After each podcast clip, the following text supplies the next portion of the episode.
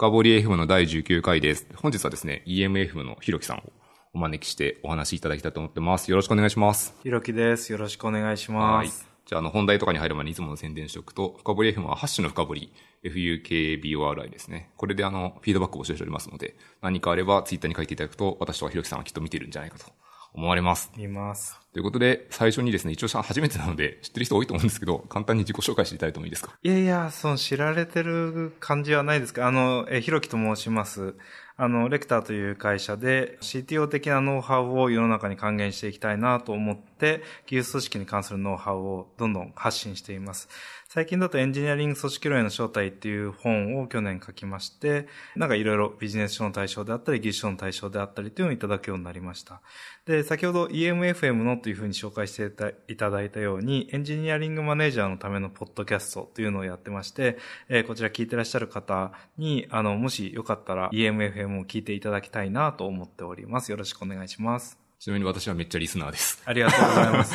全部聞いてます。ありがとうございますすごいいい話で、なかなか聞けないテーマが多いので、めっちゃ参考になりますね。ああ、よかったです。はい。じゃあ早速ですね、本題に入っていただくてですね、はい今日はですね、いくつかネタがあって、私が話したいトピックもあるし、ひろきさんからこういうネタもいいですねってことを伺いしているので、だんだんこう両方がカバーされるような感じでいきたいと思っています。でやっぱひろきさんというと、まあ、書籍、エンジニアリング組織論や正体はいが多分一番有名で、これをちょっとベースに少しおさらいしたくてですね、まず最初に、このエンジニアリング組織論の中で、このエンジニアリングって言葉をこう、ちゃんと定義されてるじゃないですか。はい。再定義されてると思っていいですね。これってどういう意図かっていうのをちょっと口頭で聞いてもいいですか？そうですね。どういうふうにその本、書籍の中で定義しているかというと、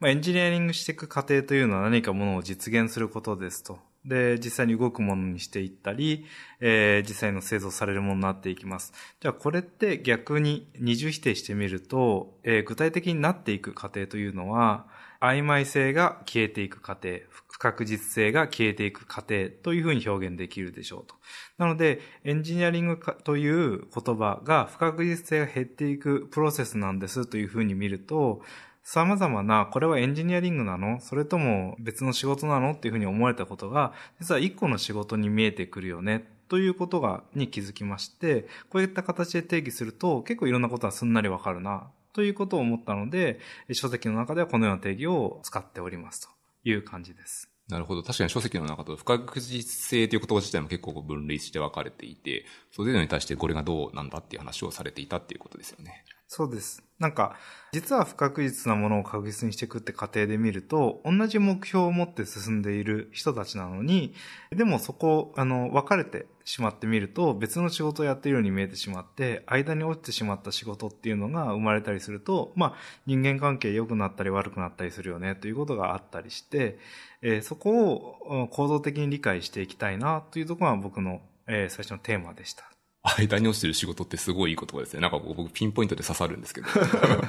結構なんだろうな。いわゆるサイロ的な組織をいっぱい見てきているので、これどっちがやるんだっけっていうと結構押し付け合いになるんですよね。でそうすると結構全体最適に見ると、まあどっちかがやれば結局プロダクトのためになって、まあいい子お客様のためになるんですけど、こうなんとなくやってるうちにいつの間にかこう敵対構造というか、はい。うん、なんか悲しいかな、そういう構造になるのを見たことが何度かありますね。そうですね。で僕も書籍を書いていった理由として、多くの仕事で出くわす人っていうのに悪い人はあまりいなくて、いい人ばかりなんですね。で、話していったり飲んでいったり、まあちょっと詳しく聞いてみると、いいやつだな、この人はって思うんですけど、なんかその、いがみ合ってしまったり、嫌いだなってなってしまったりしてるケースがあって、で、僕はもともとその、えーミクシーという会社にいて、で、経営が、あの、まあ、ミクシーって SNS が急に伸びて、急に大変になって、みたいな過程の中で、えーどうやっていくかっていうのを経験していく中で、その、伸びていく過程では誰も言わなかったことが、大変になってくると押し付け合ってしまったり、逆に、えー伸びてる時は大変だ大変だと言って争ってたことが、構造が変わると極端にまた話が変わっていったりする。で、この、あれ、みんないい人たちだったのになぜか構造によって、えー支配されて、えー感情が的な対立を起こしている。で、僕はこの状態っていうのが、まあ、新卒で入った会社だったっていうのもあって、消せないし、えーかつ、許せないなという思いがあったんですね。それは、なんか、あーいい人たちが透明人間によって操られていて、その透明人間たちが争いを誘発している状況で、僕だけが透明人間が見えてるんじゃないか。えーというような気持ちがありましたと。透明人間ってメタファーめっちゃ面白いですね。で、この透明人間っていうものが構造の力。で、僕はこれを、うん、空気と呼んだり、悪い意味ではあの空気、いい意味ではアーキテクチャと呼んだりしていて、実はこの対になるものなんだけれども、こういったその空気であったり構造によって徐々に、えー、選ばれてしまっているものっていうのを明らかにしていきたいっていうのが僕の幼少期からの思いでもあったし、そして仕事をしていく過程で目の当たりにした現実でもあって。ちょっと聞いてもいいですか？すごい、幼少期からそんなことを考えてらっしゃったんですか？本当に些細な例からで言うと、えー、例えば、中学校とか小学校とかで、えー、何か文化祭みたいなことをやりましょう。で、あのー、やりたいことあるのに手を挙げない人や、あの、まあ、いじめって言い方をしたらいいのかな。なんかそういうちっちゃないじめみたいなものや、グループ化していく過程みたいなものってあるじゃないですか。あれって、誰が言ったでもなく、その本人がどうとで言うわけでもなく、自然と構造が作られて、自然となんかそのいい役、悪い役になってって、で、僕はそこに関わったり、関わらされたりするっていう感覚がとても嫌だったんですね。で、それが、あの、なんで、えー、そういう空気を引き裂くように、誰もやらない、例えば、なんだろう、委員会が、例えば、生き物係みたいなのがあったんですよ。うん。生き物係、飼育するやつ。そう、飼育するやつ。で、誰もやりたくなかったようなんですね。だから手を挙げないまんま、何分間か誰やるのみたいな空気が流れて。ありますね、学校はそういうの。で、ああいうものに対して僕は嫌だったんで、結局、なんとか係っていうのを3つ4つやるようになって、とりあえず全部やるわと。他の人やらないんだったら。で、そうやって押し付け合って、なんか急にあんなにワイワイ騒いでた人が目的を持った瞬間押し付け合ってしまってる過程とか、まあ嫌だったって状態のまま、企業に入ってもそういうことっていうのが、あ多々あるなと。でもこれは、あの、誰かが悪いわけじゃなくて、みんなその、例えば企業だったら売り上げを上げる。で、利益を出す。拡大していくっていう目的のためにいて、そういうゲームをやっているのに、何か別のゲームをプレイし始めるわけですね。まあゲーマーだったのもあって、やっぱり最適化もしていきたいし、そういう戦略立てて行動するのはとても好きだったんですけど、一方でその各プレイヤーがその見えないものにこう左右されてしまっている状況っていうのは、僕はとても嫌で、まあ何とかしていきたいという思いの中で、まあ生まれてきた考え方かなと思います。すごいなんかその今の発想を聞くと、なんでひろきさんがそれを考えてるのかってとか少しわかりますね。よかったです。うん、いや、全然わかんなかったので、すごいなんか参考 参考になりました。なんでこんなこと考えてるんだって言って思ったって。いや、普段なかなか考えないじゃないですか。一歩引いて見るのがミッションだったら考えるかもしれないんですけど、多分こう、ナチュラルに、これやりたい考えたいと思ってないと、なんか目をつけづらい分野だなって個人的には思っていて、特にソフトウェアエンジニアリングとか好きな人って、これエンジニアが多分このポッドキャスト聞いてる人多いんですけど、結構目的はどちらか楽しいことをやるには、プログラム書いてたのが楽しい時も結構多いので。そうですね。今僕も今もそうなんですけど。楽しいですね。ふとプログラム書くとすごい楽しくてうん。そうですね。なんで僕もそういうふうにガリガリをコードを書いてるときに、うんと技術的負債とか良くないコードがありますと。で、良くないコードを見たときに、今だと Git ですかね、Git ブレイムとか、うん、あ、ね、の、Git ログとか、ああいうの見るの好きだったんですよ。誰がどんな風にこのコード修正されてそうなっていったんだろう。で、だんだんとそこが、あの、読めるようになってきたんですね。誰が、どういう意味ですか、それ？えっ、ー、と、そのコードを読んでいくと、一行だけ誰か別の人間が介在してる気がする。なるほど。ここの部分だけ、何か後から別の人間が別の意図で動いているっていうことが読めるようになってきて、それがかなりの精度で当たるぞ。で、その時の気持ちが想像つくなっていうふうになってきたんですよ。で、これ最初、僕はなんか、あの、そんなこと言ってる異常なやつだと思われてたんですけど、その後 Google が機械学習等で、誰が書いたか一行単位で特定するっていうプロジェクトを、まあそのコードログのデータ等からやった結果、90何パーセントの正確性で当たると。誰がその行を書いたか。みたいなことがあって、あ、じゃあそのくらいだったら、まあ実は、人でもできそうですね。人間でもできることなんじゃないかっていうふうに思って、えー、実際になんか、そこには悪いコードが生まれてくる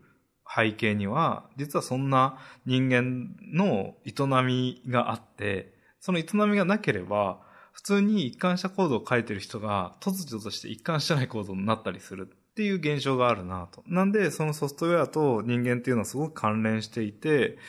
実はここはその分断されてしまっているから見えないものになってしまっているように思ったんで、まあ、この領域に対して関心が強かったっていうのはあります。これもすごい面白い話ですね。今のその、なんかわかる気がするなっていうのは、その、そのコードを書いたタイミングの、その、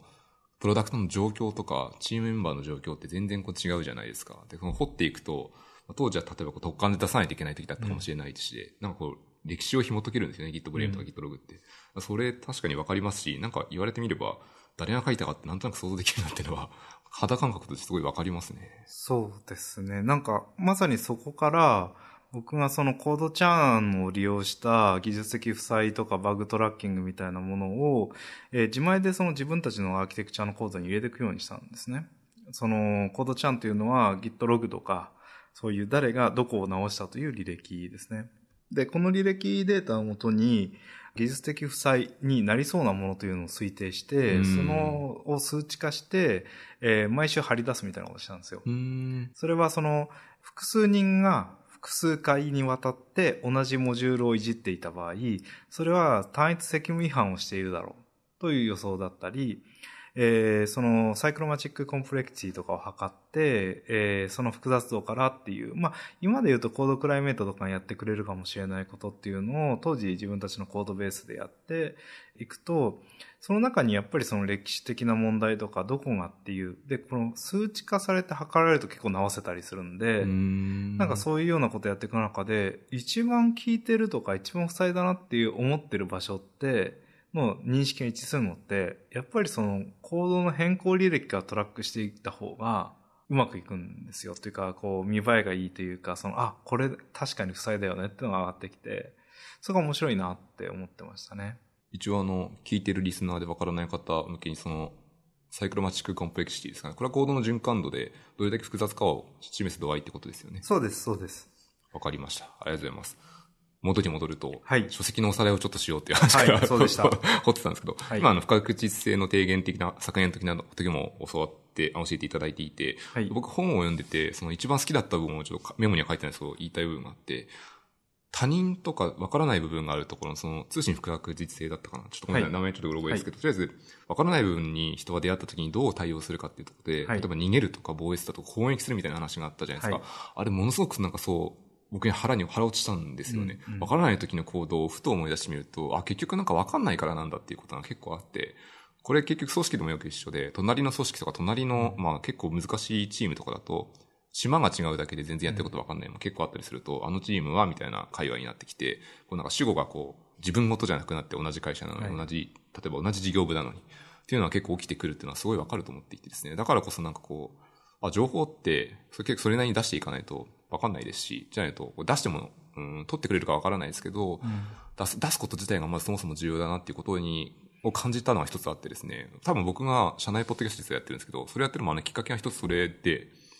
不確実性そのものにこう、わからないことってすごい大問題だから、うん、ちょっと遠い部署の話をポッドキャストで流すのいいいいなっていうのがあってですね、あの、実はそのきっかけになったので、ちょっと喋ってみたかったっていうので喋っちゃったんですけど。あ、なるほど、ありがとうございます。あの部分めっちゃ良かったなと思っていてですね。いや、まさにその、知らないということっていうのは、そうですね、それこそ、シェイクスピアのリア王とかもそうかもしれないけど、その、わからないっていうことに対する恐怖、知ら、相手が何を考えてるかわからないっていうことの恐怖は結構根源的なもので、もっと動物的なものなのかなと思ってますと。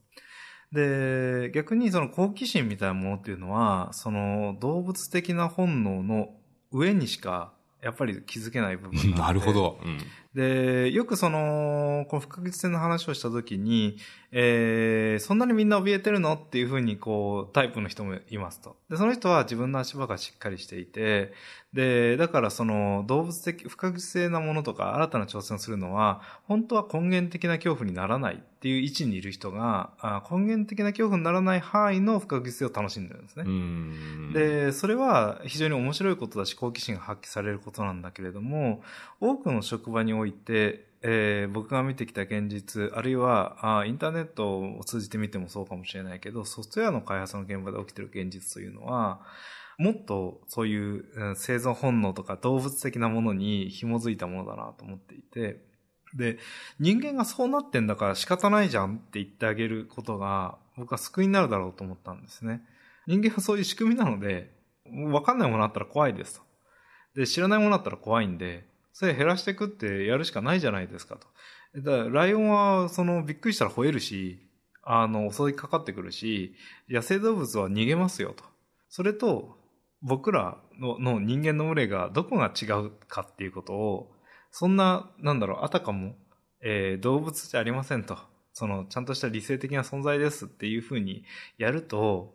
すごく辛いというか狭苦しいなと思っていて、で、僕はそのエンジニアの人がロジカルにものを考えるからこそ、ロジカルにそのハードウェアの機能として動物ですよって話を最初から書いていこうっていうのが、まあ一つ大事なことだなと思って書いていたっていう側面はあります。うん、超いい話ですね。こう、人はもちろん人で本能があるわけで、理性はそれをまあラップしてるようなものでしかなくて、何かに出会った時にやっぱ本能が最初に反応してしまったら、はい、そこはもう逃げられない部分で、しょうがないですね。だからこそ、なんか怯えたりしますし、うん、だからこそ守ろうと思って攻撃して相手をやっつけるってこともあるわけで。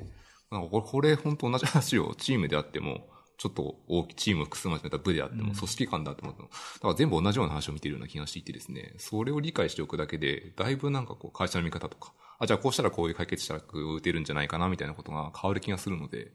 なんか僕はあの本を読んで一番の章が刺さってましたね。なんか、僕はその漏れのある抽象化なんだろうと思っていて、人間の大脳神秘質は、そういう本能的な部分の、えー、変異系とかに対しての漏れのある抽象化。まあ、要は一段上の、えー、状態、ま、ステートマシンだと思っているものの、実は、えー、それは漏れのある抽象化で、下のところから、もうハードウェアの部分を知らないと良くないよねっていうのは、まあ、ソフトウェアエンジニアリングの話でよく出てくることで、それと同じことで、本能っていうのを漏れのある抽象化をして理性的な存在っていうのを描いていて、で、その時に表出して、表出してくるエラーメッセージって、漏れのある抽象化の中でのエラーって、あの、わかりにくいエラーが多くないですか？そのソフトウェアにおいても。わかりますね。そうなんですよ。なんか、その、例えばハードウェア自体が壊れてしまったことによる、そのエラーコードを、を OS の外側から見てアプリケーションレイヤーから見ると、その、ハードウェアのここが壊れましたなんていう風なエラーは出ませんと。そうではなくて、何らかの、例えばファイル IO のが存在しませんとか、そういう形で出たりしますと。そうすると最初なんだかわかんないわけです。で、それ、それと、えっと、実は人間関係で起きているエラーコード、つまり助けてくださいというか、こういうの困ってるんですって話も一緒だなと思って聞いていて、なんかよくよく聞いてみると、その話って、あの、その人のことが嫌いだよねとか、嫌いなだけだよねっていうのをオブラートに包んで、様々な問題にラップされた後に、なんかその一般論のように話すんですね。例えば、あの、アジャイルとは言うもののとか、あここういう時のプロセスってこれって適切なんですかね？みたいな形で質問されましたと。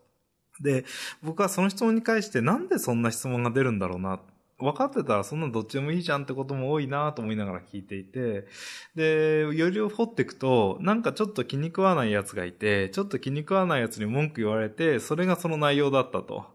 なので、えー、たまたまそういうエラーコードが我々は見ていて、でも、そういったバグをリファクタリングしていくときに、ファイル IO がないですって言われて、あ、ないのかと思って、そこから探っていくんだけど、俺はどうやらおかしいぞと思ったら、漏れのある抽象化があって、そのハードウェアの部分に気づいたりして、あ、じゃあこのハードディスク交換しますかとか、えー、いう風にしなきゃいけませんねってなったりするじゃないですか。あれと、もうほぼ同じことが人間に起きてるんだろうな、と思って、いましたっていうことですね。なんでそのまさに思考のリファクタリングみたいな話があって、そのバグを探していく過程と人の話を聞いて会社上の問題とか事業上の問題解決するって過程が、ほ、本当はそんなに難しい問題なわけがないんです。その、なんて言ったらいいんですかね。多くの問題って、学校の試験問題ほど難しくないんです。で、学校の試験問題や資格の問題とか、うん、もっとなん、言うとなんだろうな、京プロみたいのにちらっと、あの、うっかり参加してしまったことあったんですけど、あの、学生時代に。あんな問題、あ、あそこまで難しい問題あんな短期間で解かなきゃいけないことなかったんですよ。その、仕事してから。で、まあ、ちょっと調べればいいし、考え方変えて、あって気づいたりすることあるけど、あんなに難しいことばっかりやってないなっていうのが印象としてあって、で、でも別の難しさがあると。でも教科書的な問題は、こんな、ほど難しい問題は出てきてないのに、なぜこんなに難しいんだろうと思ったら、そもそもの問題定義や、そもそもの問題ってこういうものですっていうスコープ自体が間違っていて、そこは人間的感情の問題とかで、問題を難しくしてしまっているので難しい。でも簡単になれば簡単なんですよ。で、リファクタリングした後のコードとリファクタリングする前のコードって、リファクタリングした後が自明に見えるじゃないですか。うん、うん、そりゃそうでしょ。最初からそうやってないのなんで？っていうふうに見えるんですけど、リファクタリングする前のコードを書いてるときは、頭と同様、そのコードと思考がまあ同じように混乱しているので、やっぱりスパゲッティなんですよね。なんで、その、どんな問題も、問題が明晰に定義できたら、ほぼ解かれるのを待ってる状態というか、もうかめちゃくちゃ簡単な問題になって、むしろその問題を特定する過程の方が難しくて、えー、で、この学問が弱いっていうのは僕は問題なんじゃないかなと思ったんですね。問題発見をし、問題を明晰化し、っていう過程でのほとんどに、えー、エンジニアリングの過程で使ってる、脳を使ってるのってどこなんだろうと思ったらそこなのに、なんか、あの、ソフトウェア、コンピュータサイエンスの中にはそんなことはそこまで含まれてなくて、ソフトウェアエンジニアリングの中にもそこまで書かれることがないって、なんかちょっともったいないなと思って、じゃあそこを考えていこうってなって書いていったら、結構社会学とソフトウェアとコンピューターの間にある interdisciplinary な領域というか、に結構問題が集中していて、これって、うん、僕としてはここをえ、組織を考えている人や、ビジネスを考えている人や、ソフトウェアエンジニアリングを考えている人たちに、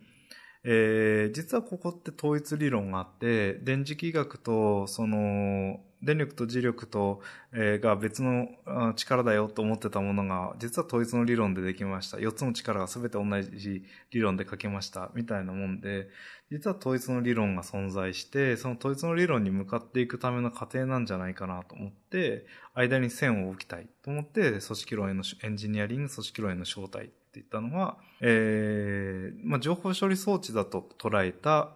えー、コンピューターと、えー、組織、人間組織っていうのは、実はその区別する必要なくて、今はコンピューターのレートがどんどん上がっていく時代ですと。そのうち。えー、で、えー、単に情報処理装置としてソフトウェアは一度書いたらある程度動き続けてくれます。なので、スケールさせることができて、コモディティになりますと。で、コンピューティングリソースはどんどんコモディティになるので、バイトを100人を動かすためのマニュアルを作るより、えー、EC2 インスタンス100台を動かすための、えー、コードを書く方がリーズナブルだという時代になりましたと。いうことになって、えー、ソフトウェアエンジニアはバイトリバイトリーダーやバイトのマニュアル書く人と同じように、かつてそういう人が求められていたようになりますと。で、その言葉をかける人というのは、あ非常に少なくて、市場においてレアなので、えー、っと、今はソフトウェアっていうものだけが、その組織が切り離された、えー、学問のように見えているけど、実は、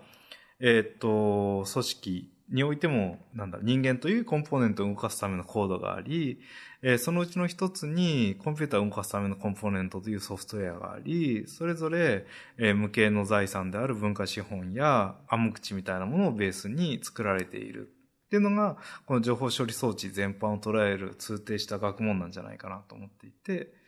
で、ここの輪郭をもう少しはっきりさせて、えっ、ー、と、いろんな知見が集まってくるといいなというのが、まあ僕の思いとしてはありますというのが本を書いてった経緯とか、そういう感じです。ね。なるほど。多分今のお話を聞いた後に本を読み直すと、多分読み方とか内容の理解度も僕結構変わるような気がしていて、今僕多分理解できない部分が結構あったんですけど、確かにおっしゃる通りで、コンピューターサイエンスの学問もありますけど、そうじゃなくて社会学の分野とか、心理学の分野とか何でもいいんですけど、うん、確かに抽象化すると、なんかやってることとか似てることがすごいあって、それを確かにあの本ではまとめられているっていうのは、読んでてすごい理解していてですね、今なんかその、今本を読んだらもう一回腹落ちていきそうだなって気がしたので、なんか通読しようっていう気になりました。ありがとうございます。ありがとうございます。っていうなりました。で、ちょっとその、最初の方の説明のところで出てきたリファクタリングについて、もうちょっとだけちょっと僕聞いてみたいことがあってですね。はい。私のリファクタリングのイメージってやっぱこう TDD から来てるんですよね。うん、TDD のいつも三角形を作るときに最初にこうレッドにしてグリーンにして、うん、で、それをリファクタリングし直すみたいな。っていうことの三角形をいつもイメージするんですけど、そうするとリファクタリングしていると、外部入出力って変わらないんですよ。はい、内部構造だけを変えているのに。はい、ひろきさんのおっしゃってるリファクタリングをすると、例えば、組織の行動とかを紐解いていって、なんかイメージとしてこうスタックトレースを辿っていくようなイメージで、うん、なんでこの人こんなことやってるんだろうみたいなことを内部構造を明らかにしていってやると、結構外部入出力も結構変わるような気がしていて、うん、なんかその辺だけがよくわからなかったんですよね。なるほど、なるほど。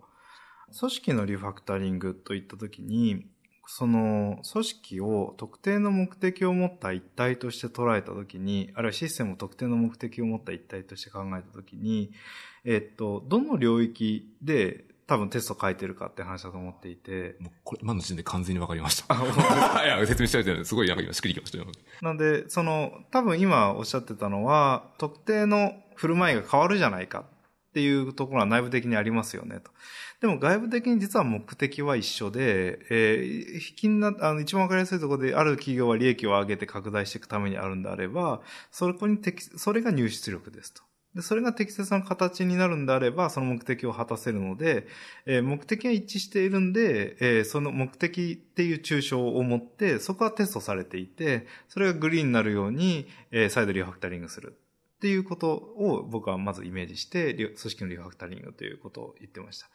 で、さらに、ある部署においても、この目的を果たしてほしいの中に、さらに構造的に問題があれば、そこを直してっていうことがあって、えー、なんで、その、えっ、ー、と、目的と、うん、手段の階層があって、特定の目的を固定したときに手段を変えていくってことはあり得て、それがまあ、えー、リファクタリングなんだろうなと思っています。という感じでしょうか、めちゃめちゃ理解できました。なんか、コンピュータサイエンスでちょっと例えて直しておくと、例えばその大きな関数を呼ぶときに内部関数をいろいろ呼んだりするじゃないですか。でそのうちの内部関数に関してもそれぞれユニットテストあるかもしれないんですけど、その例えば内部関数 A、B、C のうちの A は結構がっつり書き換えたとしても、その大きな方の関数の引数とか変わらないわけで、それが目的とかの抽象レベルだったとするならば、おっしゃる通りだなと思うので、うん、僕はすごく理解できました、今の話を聞いて。よかったです。はい。大変助かりましたとともに、このままだとまた終わらないネタ帳になってしまうので、いろいろ先に進みたくてですね。はい。もうちょっと今出てきて始めてるんですけど、ひろきさん最近講演の中で2つの DX って話をされてますよね。はい、あの、ディベロッパーエクスペリエンスの DX って話と、あと最近、なんかエンプラ界隈でよく出てくるデジタルトランスフォーメーションっていう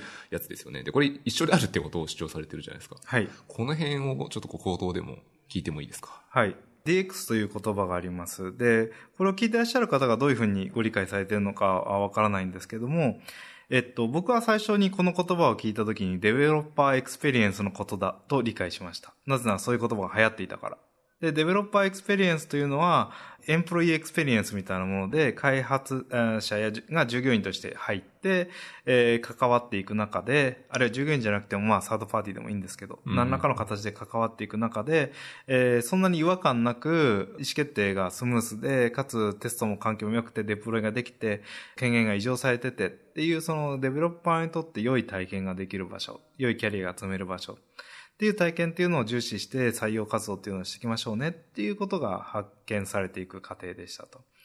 で、そうではなくてデジタルトランスフォーメーションですと。で、トランスフォーメーションは T じゃないかってまあ思ったんですが、まあ X、変わっていくっていうところの X なんでしょうね。で、そのデジタルトランスフォーメーションというのは企業がデジタライゼーションされていく、デジタル化されていく。で、このデジタル化されていくとは何かというと、おそらくその顧客接点に、ええー、と、インターネットからの流入があったり、えー、そのデータドリブンな意思決定がされたり、で、それがさらに、えっ、ー、と、競争優位性につながり、っていうような、そのデータの上流側になれるような企業に変わっていくと。いうようなことなんだと思います。で、実際にそのデータ、えー、そのようなことができている会社とそうでない会社を比べたときに明らかにデベロッパーエクスペリエンスに差があります。で、だがデデジタルトランスフォーメーションと言ってる人がデベロッパーエクスペリエンスのことを話したことはないし、デジタルトランスフォーメーションと言ってる人がデベロッパーエクスペリエンスの話をすることがない。で、これが僕はすごく違和感があって、えー、実はこの片方の言葉しか知らないっていう非対称性そのものが、僕が対処すべき問題なんではなかろうかと思って、この二つを進めますというよりも、この二つが異なる言葉だと解釈されていること自体が、えー、この両方がうまくいかない原因だろうっていうことを意味して、二つの DX っていうフレーズを使っています。めっちゃわかりやすいですね。あの、前のエピソードかな僕も喋ったんですけど、ディベロッパーエクスペリエンスって確かおっしゃる通り知らない人もまあまあいると思っていて、で、ど、どっちかというとデジタルトランスフォーメーションの方が多分エンプラ業界の人とかはよく聞いてる言葉だと思うんですよ。なぜかというとガートナーとかも言ってるし、幹部層も使ってる言葉だからだと思います。で、おっしゃる通りで、一部のデジタルトランスフォーメーションの定義として、まあ多分これ解釈がめちゃめちゃいっぱいあるような、バズワードなことだと思うんですけど、一つの言葉としてはこう、デジタルトランスフォーメーションは、社内におけるソフトウェアの内製であるみたいな話をしていて、うんうん、すごいつながりがあるんですね。ソフトウェアの内製しようとすると、うん、ディベロッパーエクスペリエンスが高くない環境じゃないとやってられないし、うん、全然面白くもないし、人も集まってこないっていう関係があるので、うん、なんかそのひろきさんの説明を聞いてると、あ、これはもっと意識されるべきだなっていう気がするので、はい、広まるといいですね、これも。そうですね。その、僕が、えー、さらに多分次の話になっていくかもしれないんですが、はい、その、そのソフトウェアと書くことっていうのが、組織とく、まあ、区別しないで、どんどんコンピューター化されていく過程なんだっていう発想を僕は持っています。なんで、コンピューターと人間というのを区別せずに組織論、あるいは、えー、システム設計論というのがある。その両方は一緒になっていくであろうっていうフォアキャストがありますと。で、それの中で、えー、内製化と言ってるものは、あの、今まで異質なもので外部に持っていたソフトウェアを書くという資源を、自分たちのものに取り込んでいく過程ですと。うん、で、えー、実際のユーザー企業においてエンジニアがいる、IT エンジニアがいると、どんな現象が起こるかというと、えー、最初は IT 部門にいます。はい。で、徐々に LINE of Business 事業側の LINE に溶け込むように入っていきますと。事業部ごとに開発部があってとかいう形から、さらに今度は何々、ただマーケット部にエンジニアがいて、みたいな感じに、エンジニアがビジネスの LINE にえー、自然に入り込み、自然に意思決定権を持つようになり、えー、ソフトウェアを書くっていうこと自体が、そんなに違和感のあることでは、それぞれなくなっていきますと。なので、データ分析をしたいよって言ってた、えー、っと、人がデータ分析をエンジニアに頼むなんてことが、多くの企業ではなくなっていって、普通に SQL 書けるって人が、あの、マーケターですって状況っていうのは、結構、あの、メガ弁系だとありますと。実際に起きてますよね。マーケティングの方が、例えばビッグクエリにクエリ投げてるとか、うん、ありえますもんね。で、僕も、じゃあ、それをなった時に、じゃあまあ、その RPA 的なものがどうかは置いといて、はい、その様々な、えー、っと、仕事をやっていくときにソフ、その仕事の一部はソフトウェア化していくっていうことは、ずっと起きていて、で、それの一部が、あの、もしコモディティなら SARS を使えばいいし、コモディティじゃないコアコンピタンスだったら自分たちで、えー、作ればいいしっていうことを組み合わせてやっていくっていうのは現代的なシステム設計であり組織設計ですと。で、そうなった時に、各事業ラインに様々なソフトウェアを書くっていう行為が解けていくであろうと。で、実はこれがデジタルトランスフォーメーションなんじゃないのというふうには思っていて、実は人間じゃなくていい仕事を人間じゃないものに任せていくときに、人間は何やるのって言ったら、コンピューターに指示を出すことになっていきますと。で、今まで人間に指示出してた人がコンピューターに指示出しましょうというだけの話に僕は見えていて、で、その出せる領域がどんどん増えていっている。例えば、えー、っと、最初はコンピューター科学技術計算みたいなもので、その、本投げたあの大砲がどこにたどり着くだろうかとかロ、ロケットをどこに飛ばせるんだろうというところから始まり、えー、そこに、えー、より物理シミュレーションみたいなものになっていて、機関系のシステムで、ウェブシステムや SARS のようなもの、そして AI みたいな風に AI を関連するようなシステムになっていくっていうように、結構段階的に具体的なところから上流側にというか、より抽象的な仕事をコンピューターがやるようになっていきますと。で、昔は科学技術計算を手計算でやんなきゃいけないような人たちというのが専門でいたりとか、パワーポイントをなかった時は手で作図をする人がいたりとか、その、そういうのが当たり前でしたと。で、なんだろう、表計算がなかった時はみんな本当に簿記の、えー、とこで数値計算してましたというのが当たり前だったのが、徐々に今はそのシステムを使うことが当たり前になっていって、より抽象的な問題をやっていくようになりますと。なので、かつての経理って言われてた仕事と現在の経理って言われてる仕事っていうのがどんどん変わっていってきますと。で、これって結構当たり前のことかなと思っていて、で、そうすると、その AI になったから急に仕事が変わるんではなく、徐々にコンピューターが具体的な仕事から抽象的な仕事をできるようになっていったっていう、この数百年の過程の中の一部にしか過ぎなくて、で、えー、その中で、もしコンピューター、ルーティン作業みたいなものをどのコンピューターが置き換えてしまうと、人間はより抽象的なことをするようになるので、結構多様な判断をしなきゃいけなくなります。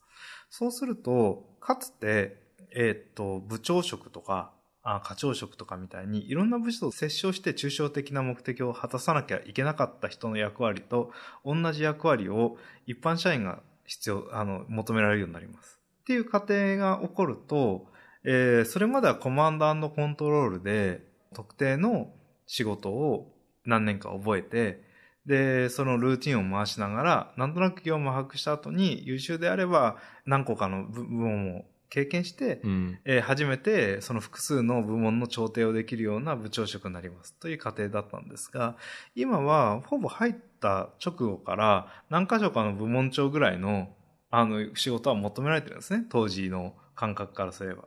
なので、えー、そうすると、あの、実は人間がコンピューターに置き換わっていって、えー、でも人間の数は変わらないので、最初にやる平社員の仕事が各地の部長職の仕事と同じようになったっていうことだと僕は思っていますと。そうすると、そりゃフラットな組織や多様性のある組織になってくるよねっていうのが自明のことだなっていうふうに見えていて、そうすると、なんか最近はその不確実性が大きいから、うん、市場が変わったから、うん、このようなその組織のスタイルっていうのは今まで通りじゃいけませんではなくて、順番順番に、えー、具体的な仕事、ルーティンな仕事がコンピューターに置き換わっていったので、自然とそうなりましたっていうふうに僕には見えてくるんですね。そうすると、組織っていうベクトルだけだと、解が出せないなぜこういうふう風に時代が変わっていったのかってことが、うんうん、コンピューターと人間を区別せずにいくと、コンピューターがソフトウェアを通じてできることの抽象度が上がってきたから、今みたいなことが起きてますと。いうことが言えるようになって、まあ、すごくシンプルに物事を理解できるなと思ったんで、なんかこういうことを軸にいろんな人に、その、そういう学問流儀ありそうだよって話を伝えていきたいなと思ってるんですよね。今の話もすごい面白いですね。おっしゃる通り、最初、結構前の例かと科学技術生産をするのにはこう専門家が必要で、例えばこの、ある意味外注するような感じで、その人に知ら仕事を投げてっていう話だったんですけど、今ソフトウェアエンジニアってやっぱ限らずですけど、どの事務職でも何だとしても、基本的にこう、一人一台のラップトップとかコンピューターを持ってるじゃないですか。うん、やれること、職域とかはめちゃめちゃ昔よりははるかに広がっていて、で、この先に何があるかっていうと、なんかその、僕の捉え方だとソフトウェアエンジニアは確かにこう組織に溶け込んでいくっていうのはすごいしっくりような、するような気がするんです。なぜかというと、すごいたまたまなんですけど、僕その HR とかでよく仕事をするときがあるんですよね。私実はこうプロダクトのソフトウェアエンジニアなんですけど、うん、でも各事業部がもうエンジニア持つべきだなってすごい最近思っていて、こうなんかやりたいことやりたいときにこう、よくある昔の組織形態だと、いわゆるこう、上司部門みたいな、こう、社内 IT ベンダーって言ったらいいですかね。うん、っていうのがあったりして、ああ、社内システムが作るんだったら、そこに一回は依頼しないといけないですみたいなくくりがあったんですけど、なんか、そうじゃなくて今やれること増えてるし、サクッとやることやるんだったら、まあなんか、抱えておいて、どんどん試した方がいいなっていうのをすごい肌感として思っていてですね、今の話を聞いていて、なんかやりたいこととほぼ近いなと思ったので、なんかすごい、こう、これもまた共感するというか、なるほどと思いながら聞いちゃいましたね。なんかそのソフトウェアを書いてるときに仕様を決めることとソフトウェアを書くことがほぼイコールになってくる感覚っていうのがあるんですね。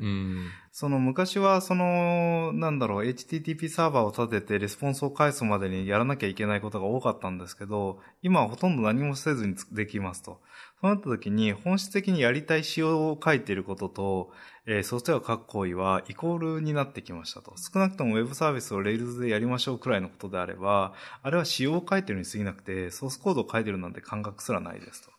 まあ確かにスキャフォールドとかで組み上げた瞬間に決まりますしね。で、そうなった時に、えー、その面積に仕様を書く書くと、その、それが動作すると。で、これはどんどん抽象化されていって、そのうち人間は仮説、ビジネス仮説しか書かなくなるはずですと。で、そうなったら、その時に、ソフトウェアエンジニアと言われてた人とビジネスの戦略を考えてた人は一致するはずですと。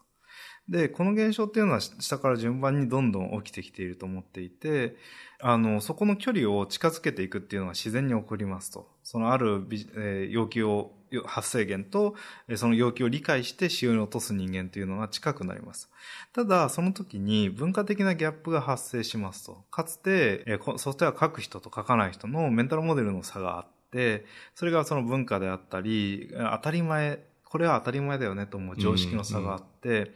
で、これを、えっと、順番に解けていくように進んでいくと、あの、物事が、あの、進捗するんですが、一気に行くと、またハレーションも起きますと。で、えー、多くの会社さんで起きるのは、ハレーションが起きたらやめちゃうっていうことが起きますと。で僕は比較的、そうなの、それは、あの、もったいないことだなと思っていて、ハレーション起きたらいいじゃないと。それは、その異なる文化ギャップがあるだけの多様性のあるチームで物事をやろうとしたら、それはハレーション起きますと。で、そのハレーションを恐れすぎると何もしなくなりますと。で、ただ、えー、事業が空中分解するほど、それをやったらビジネスが成り立ちませんと。で、一回やったからやってダメだったよじゃなくて、何回もやってみればいいじゃないっていうふうには思っていて、で、その最終的な到着点は、みんなソフトウェア書いてるよっていう到着点だよね。っていうのは僕のイメージで、で、その過程がどういう生き方をするのか、で、どんどんおもちゃみたいなテクノロジーが増えていくと思うんですね。その、なんだろう、うん、RPA 的なものも、なんかおもちゃ的になってるもの多々あると思いますし、はい、で、これはなんか簡単に技術的負債化すると思うんですけど、今の作りだと。その、だけど、まあそこも、えっ、ー、と、なんとかする方法も生まれるかもしれません。どんな方法になるかわからないが、我々ソフトウェアを書くっていうことを、そのソフトウェアエンジニアじゃない人がソフトウェアを書くってことが当たり前になってくると思っているし、そして各抽象度っていうのも上がっていくはずだと思っていて、その時に仕事をすることとソフトウェアを書くことの区別が減ってくるはずなんですね。えー、なので、そうなった時に、えー、僕はこの、そういう風になっていく過程のあの、過渡期に我々はいて、で、その過渡期にいるのだから、どういう振る舞いをしなきゃいけないかって考えると、結構先行して物事を進められるんじゃないかなっていうふうには思っていて、で、なんでこの間の量、エンジニアリングっていう一つの補助線を引いて組織を見直すと、その先になんかそういったものがありそうだなというのが僕の、まあ、考え方とか、あの皆さんに提示していきたい、あの、世界観みたいなものです。とその辺は多分、ひろきさんこれからもたくさん講演されると思うので、なんかもっと具体化されて伝わりそうな気がしますね。そうですね。具体的な話としてね、伝わっていければいいですね。いや、もうすごい楽しみでしかないですね。ありがとうございます。と同時に、これ僕いつもポッドキャストやって1時間狙ってるんですけど、このままだと聞きたいことが全く聞けない可能性があるので。そうそうそう。なので、今エンジニアリング組織論の正体のところから結構派生していろいろトピックを聞いてたんですけど、はい、ちょっとですね、この残りの大体20分弱ぐらいですね、はい、あの僕がいつもしたいエンプラっぽい話を少ししたいので、ちょっと話題を変えて聞きたいと思っています。はい、で、質問がいくつかあってですね、一番こと聞いてみたいのはいくつかあるうちのその一つで、例えばですね、今こうエンタープライズに属している IT エンジニアって結構いらっしゃるじゃないですか。はい、SIR しかりですけど、例えばこう、比較的大きめの硬い企業、古くからある企業で、社内の上質やってるっていうエンジニアもそうでして、そうだと思ってます。で、結構マジョリティだと思っていてですね、彼らとか、まあ、僕も含めてなんですけど、その、こういうエンプラ系に属してるエンジニアは、この先、こう、どうやって生きていけばいいんだろうな、みたいな、こう、指針を結構考えていてですね、下手するとこう、そういうエンジニアって、例えば、社内のドメイン知識がすっごいあったりするんですよ。うん。各部の調整とかよくやってるので。うんすると、その調整能力っていうのは他社とか外に伸び出してしまうと、あんまり役立たないものもあるんですよね。あまりに社内に特化している知識だから。とはいえ、そうすると、こう会社が傾いたりすると、いつかリストラの対象になったりする可能性もあるわけで、うん、じゃあこう、どうやって生きていくのがいいんでしょうかねっていう、なんか指針とか何かこう、そういうエンジニアにアドバイスしたいこととかあれば聞いてみたいなと思って、なるほど。質問をあげました。なるほど。そうですね。逆に僕はその、うん、ベンチャー的な部分とかユーザー企業側で、えー、ちゃんとコンシューマーに触れているとか、あの、お客さんに対して提供しているサービスを提供しているような会社さんのお手伝いと、その両方を見る中で感じることは、はい、もっと、なんだろうな、流動性高く行き来すればいいのにっていうふうに思っています。というのは、これってその常識の距離の差なんだと思っています。で、今、ウェブ系の界隈からしてみたら、結構その24365で動き続けなきゃいけない硬いソフトウェアを01ではなく継続開発していくっていうことに対してのナレッジっていうところっていうのが日本って根本的に欠如していると思ってるんですね。その、というのはエンプラ界隈ですごく大きなシステムで硬いものを作ろうと思った時にその01のフェーズにはたくさんの人が投じられて、設計者がいてっていうことはあるんですけど、その全身的にとか段階的にそういったものを作るっていうアーキテクチャ論についてやってきてなくて、作り切って終わりなので、リファクタリングに近い部分で苦労されてる方っていうのが、そんなにそのエンプラ側に保守とか、あの、っていうくくりで言われちゃって、その、なんだろう、新規の時にはたくさんの人間と、すごいエース級の人材が集まって、やるのに、継続開発とかに対してとか、リファクタリングに対して、そんなに本当に大掛かりにやってみたっていう経験の人が少なくなってるなっていうのはすごく損失だなと思っていて、一方で、その、あの、01で、え、物事を作っていくときの複雑なものをある程度複雑に処理しきれる能力ってめちゃくちゃ高いなと思っていて、なんで、複雑なものを複雑にできるだけの処理能力があったら、あの、逆に、えー、シンプル化することに対してエネルギーを割いているような事業に行った時に、うんうん、その、えー、複雑なものを一回全部把握する能力ってめちゃくちゃ要求されると思うんですよ。なんで、そういったことで活躍される方も全然おられるなと思っていて、逆に、なウェブ界隈の形で、その段階的にサービスをメンテナンスしていって、継続開発して、かつ、そんじょそこらのトランザクション数じゃ負けませんよっていうことをさばいているような、あの、システムをやってらっしゃる方っていうのはいるわけですと。で、この人たちがエンプラ側に行った時に、ものすごくブレイクスルーも起こせるかもしれないなと思いますと。で、そういった時に流動性が高ければ、いい人と、えー、必要な人を集めてきてっていうことの獲得競争は進むので、給与も上がるかもしれないし、あの、全体的な市場も活況になるんで、僕はいいことだなと思っていて、えっと、どうしたらいいですかって言ったら、1、2回転職したらいいんじゃないですかっていうのは、その、僕としてはハッピーなことです。うん。なんか、社会全体としては結構いい面がありそうですね。そうなんです。その人自身が、あの、例えば今、どっかに流出してしまうかもしれないみたいな話とかっていうのも、うん、だんだんと、まあ、エンジニアに限らず、企業がロイヤリティからエンゲージメントに変わってきたんだなと思ってますと。ロイヤリティっていうのは、その忠誠心としてそこにいますと。でも固定的で、えー、なんだけど、お前は忠誠心があるから、えっ、ー、と、ご褒美をやろうと。でも忠誠心あってもご褒美をあげられなくなってきたので、あの、エンゲージメント、アトラクトし続ける、相互に。っていうことが必要になってきましたと。なんで対等な関係に労働者とその刺激側がなっていきましたと。で、その対等な関係になった世界の方が流動性高く、かつ実は、えー、その多くのこうんと労働者にとってハッピーな環境になるはずで、エンプラ界隈に行くエンジニアの、で、かつ大きい会社の人たちって非常にいい人たち優秀な方も多いのに、そのうん、特定の業務だけやり続けなくてもいいのにっていうのがあって、社会に還元しませんかっていうのが思いですかね。なんか、ちょっとだけこう思うところがあってですね、私もこうもともと今の仕事どちらかというと、比較的ウェブに近いような開発に近いしてしてるんですけど、うん、その前は結構ガチガチのウォーターホールっぽいところにいたんですよね。うんうん、で、そういうところにいるエンジニア、いわ社内系のエンジニアなんですけど、めちゃめちゃ頭いい人いて、うん。で、そういうシステムっておっしゃるとね、めっちゃ複雑なんですよ。うん、使用書の量とかも半端じゃないですし、うん、とはいえ何がすごいかっていうと、彼らちゃんと頭の中に入っていて、うん、各種外部条件とか制約条件を脳内で整理した上に、で、新しい機能追加とか保守とかもちゃんとこなすんですよね。おっしゃる通り多分、複雑なものを理解して、かつ抽象化して、人に説明してとかいうこともできるし、非常に能力が高いエンジニアがいるので、なかなかその外に興味を持つとか、そういう時ってすごい人って少ない時もあるんですけど、まあ、回った方が社会全体としてはハッピーだなっていうのは、なんかこう、これもわかるところありますね。なんでその、それで言うと、複雑なものを複雑なまま理解したくない人と、複雑なものを複雑なまま理解できる人がいて。うん、この両方のね、アンドになると、僕はその社会をシンプルに設計できるなと思っていて、シンプルを作るってすごく難しくて、まあシンプルって結構、あの思考の価値というか、あの、捨てるということじゃないですか。で、複雑なものって捨てられないがゆえにとか、様々な、その社内事情で生まれてしまった複雑性を回避するってことじゃないですか。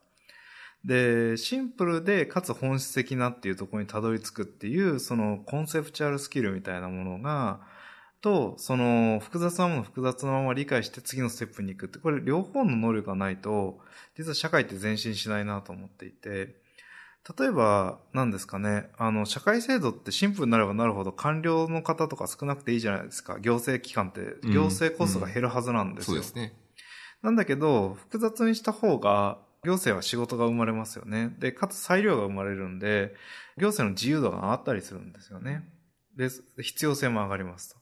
で、シンプルにすると漏れてしまうかもしれない領域があって、うんうん、そうすると、それでいいのかというふうになったりしますと。で、思考実験としてのベーシックインカムみたいのって、要はそこをシンプルに振り切ってみたら、複雑なものを複雑なものを扱わなくて良いので、えー、その人的リソースっていうのは極限まで減らせますよね。なので、そうすると、行政コストそのものを減らせるので、そしたら陸部するかもしれませんねっていうのがその大きな思考実験で、おそらくその間ぐらいに会話あって、えー、そういうちょうどいいところに持っていくっていうのがアーキテクティングなんだと思っていますと。で、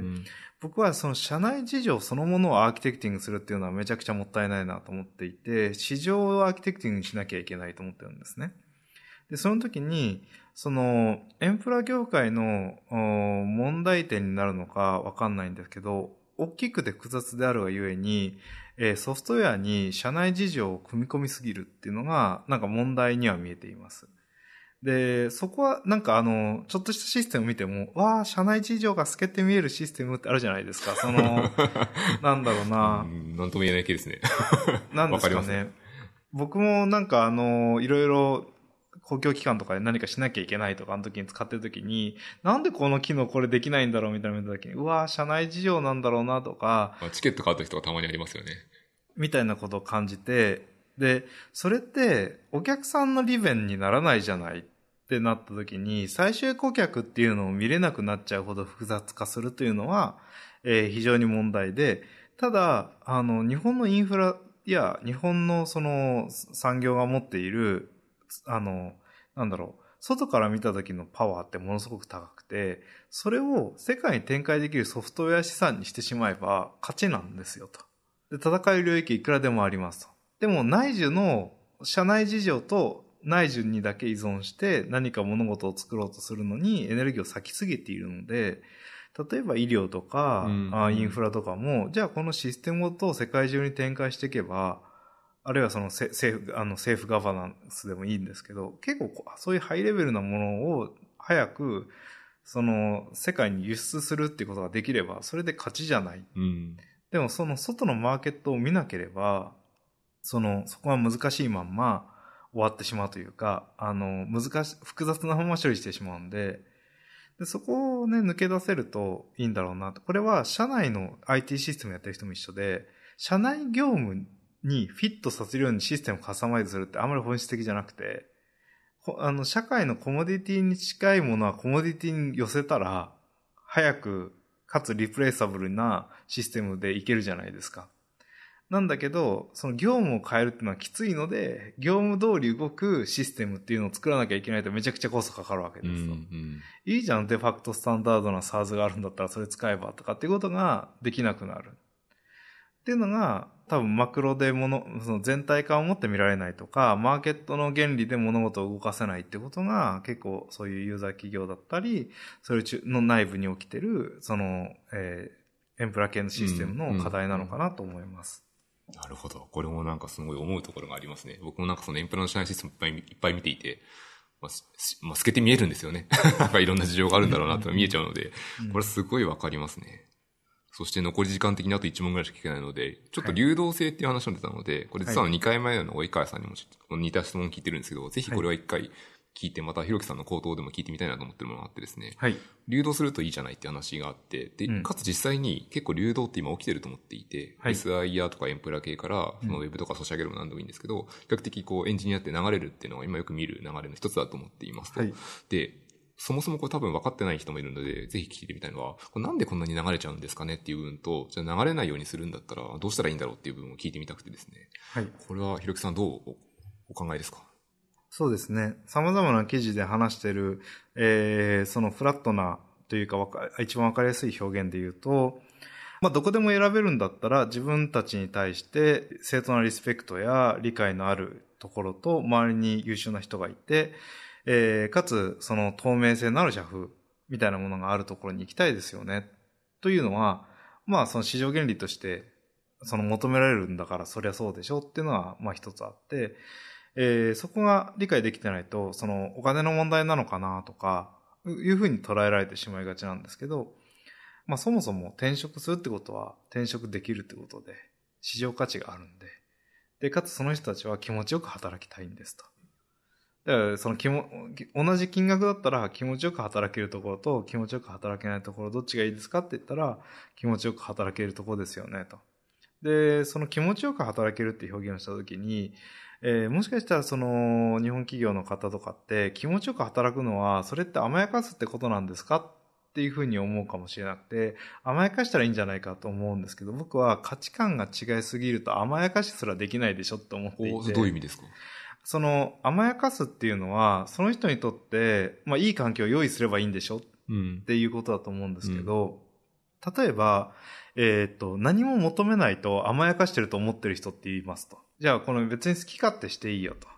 で好き勝手したら好き勝手するのは出てくるんですけど、そうすると認められてる感じもしませんよね。うん。必要とされてる感じもしないし。ほっとかれてますもんね。ほっとかれてるから。で、こう、そうすると、その仕事を与えないってこと自体が単なるネグレクトみたいになってるのに、その仕事自体が嫌な人にとっては仕事を渡さなくて自由にしていいよって言ったら、あの、楽しいでしょと思ってて、そうすると、こんなに甘やかしてるのになんで言っちゃうんだろうって思うわけです。うん、価値観が違いますね、確かに。うん、で、そういった風に、その、その人が求めてることって何だろうっていう風に真剣に考えていれば、たどり着けるはずのことにたどり着けないんだとしたら、それはその何でもそうなんですけど、ターゲットとする人に対してちゃんと真摯に向き合うと、その人が何を求めて、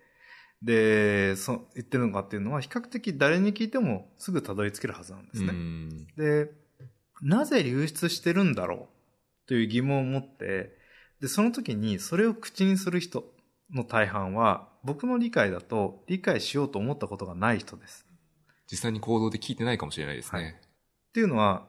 その人は、そういう発言をする方っていうのは、えっ、ー、と、大抵自分の中でこうだという回を持っていて、うん、それは誰に聞いたわけでもないし、ファクトも確認できてないのに、うん、そうだと思い込んでるケースが多いです。うん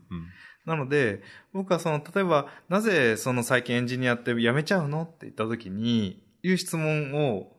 してくるときに、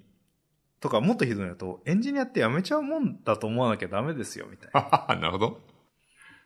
で、これって、あの、いう話も聞くんですけど、僕は、で、僕の場合、いろいろね、そういった支援とかしてるのもあって、僕に対する疑問文って、その人にとって画電飲水したい部分っていうのはちょっとあるっていうのはちょっとあるわけですと。うん、わかりますね。で、その時に、あ、この人ってこういう意図で言ってるなっていうことがわからないほど僕もバカではないので、なんかそこら辺のニュアンスがあった時っていうのは、あ、この人は今こういうところにそう思い込みたい。そのエンジニアが辞めてしまう理由というのは、年収が低いからだと思い込ま、込みたい。とか、えっと、仕事がこうだからだって思い込みたいっていうのがきっとあるんだろうなと思っていて、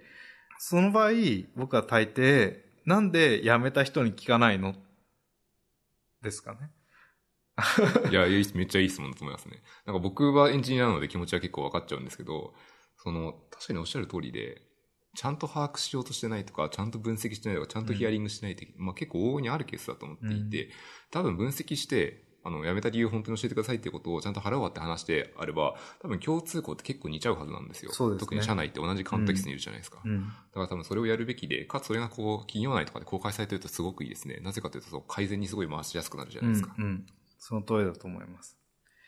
なんで、あのー、そういったピープルアナリティクスとか動いてる会社だと、その、その辞めてもらった理由とちゃんと向き合ってますし、そうじゃない会社さんだと、やっぱりその辞めること自体が隠蔽されますよね。なかった話にしようとする。で、それもまたね、そういう風になってしまいますから、うんうん、僕はその大きい会社が変わっていくことっていうのは、あの、すごく大事なことだと思っていて、日本の産業界全体、やっぱりソフトウェアエンジニアに対してのリスペクトっていうものが低いと思っています。で、このリスペクトが低いって言った時に、もっと言うと、僕は、あ、そうか、リスペクトっていう概念が理解されてないんだなっていうふうには思いました。リスペクトって言った時に、僕は、あの、尊敬してるから、いい感じに任せてるんだよ。エンジニアには。これ、ね、あの、一方で、興味がないってことでもあると思っていて、リスペクトって尊敬しているっていうのは、あの、その人に対して興味を持ち、その人を理解しようと努めて、っていう過程だと思うんですよね。例えば、なんか丁重に扱うのと尊重するって違うなと思っていますと。その人がななんだか、何言い出すかわかんないから怖いので、とりあえずうやうやしか扱っておきますっていう時に、その人を理解しようという態度は見られないですよね。で、それに対してその尊重するっていうのは、その人の意見やその人の考えというのをより深く理解して、えー、その人にとの意見っていうのを消し去らないようにしようとするっていう態度がリスペクトだと思うんですけど、いや、エンジニアはね、めっちゃリスペクトしてるんですけどねっていうふうに経営者の方が語られる時のリスペクトとは、よくわからないから、怒らせないようにしようとして、丁重に扱おうであって、尊重しよう。ね、そう、そうです。やめちゃうかもしれないから。なんで、それはなんかあのー、モテる女性に対して、あの、尊重できる人と丁重に扱う人がいるみたいな話で、なんだろう、せっかくこう仲良くな、えっと、ご飯する機会が得られたから、あの、丁重に扱わなきゃって言って、その人のことを理解しようとせずに、何でもいいよ、何でもいいよっていう話をしてあげればしてあげるほど、うそういう接待を受けてる方は、別に自分じゃなくてもいいのかもとか、自分に対しての、あの、を知りたいと思いではなくて、っていうふうに感じますよね。で、エンジニアさん、エンジニア自身が、あの、そん、リスペクトされてればいいんですって言ったときに、あ、そのリスペクトっていうものを本当に持っていたら、もっと質問されるよなとか、もっと聞かれるよなってことが、えー、聞かれないこと自体がリスペクトがないことの少佐なんだと思っていて、あの、なんで、そのレベルでもおそらく常識の差があって、言葉における尊重、尊敬、リスペクトっていう言葉を言ったときに、僕はシンプルにリスペクトしてるんだったら、リスペクトしてる人が目の前にいました。で、そしたら、え、あれはどうなんですか？これはどうなんですか？って聞きたくなるのが自然だと思うんですけど、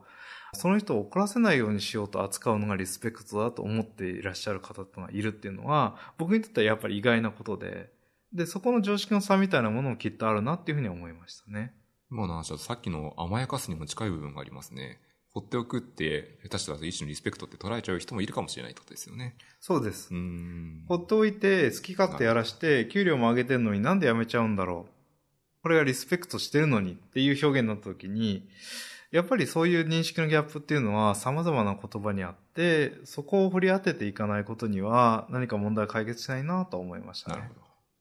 非常によくわかりました。ともに、ちょっと思うところが一個だけあったのは、ひろきさんに質問をするということは、ある意味こう、ある意味こう、第三者意見として、それなりにこう、なんだろうな、信頼度が高い人の意見を聞くという意味で、一種のこうなんかオーソライゼーションをもらうような形なんですよね。で、大体そういう時で質問に対する答えって大体なんとなく想定していてですね、後押ししてほしいんですよね。うんうん、で、おっしゃる部分は非常によく分かってですね、というのを僕が今この質問をしたのはまさにそれが似ていて、この部分を切り取って社内の人に聞いてもらったりすると結構刺さるはずで という部分で、あ、これ今聞いとくといいなって思って、この質問をしたっていいともあったりするので、なんかこう、うん、なんか、やられたなっていう。メタなところで。そうそう、そんな気持ちが、はい、ちょっとね、あの、メタなところ入れてみるっていう。はい、いや、でも本当に、まさにそこ大事なところなんで、ただ、本当にその、えー、っと、フレーズで出てきている、あの、よく僕はまあ、伝わると思って記事には起こすものの、出してもらうものの、多分それだけじゃ伝わっていないなって思う様々な言葉の祖語があって、もし本当にそのなんでやめちゃうのって疑問に思ってらっしゃって、かつこのラジオを聞いてらっしゃる方がいたら、その人はやめちゃう人とかやめちゃいそうな人にどうしてやめちゃうと思うのって聞くところから人の対話が始まって、そこから情報の非対称性って減るもんだと思っていて、疑問に思ったら聞いたらっていう話です。超いい話ですね。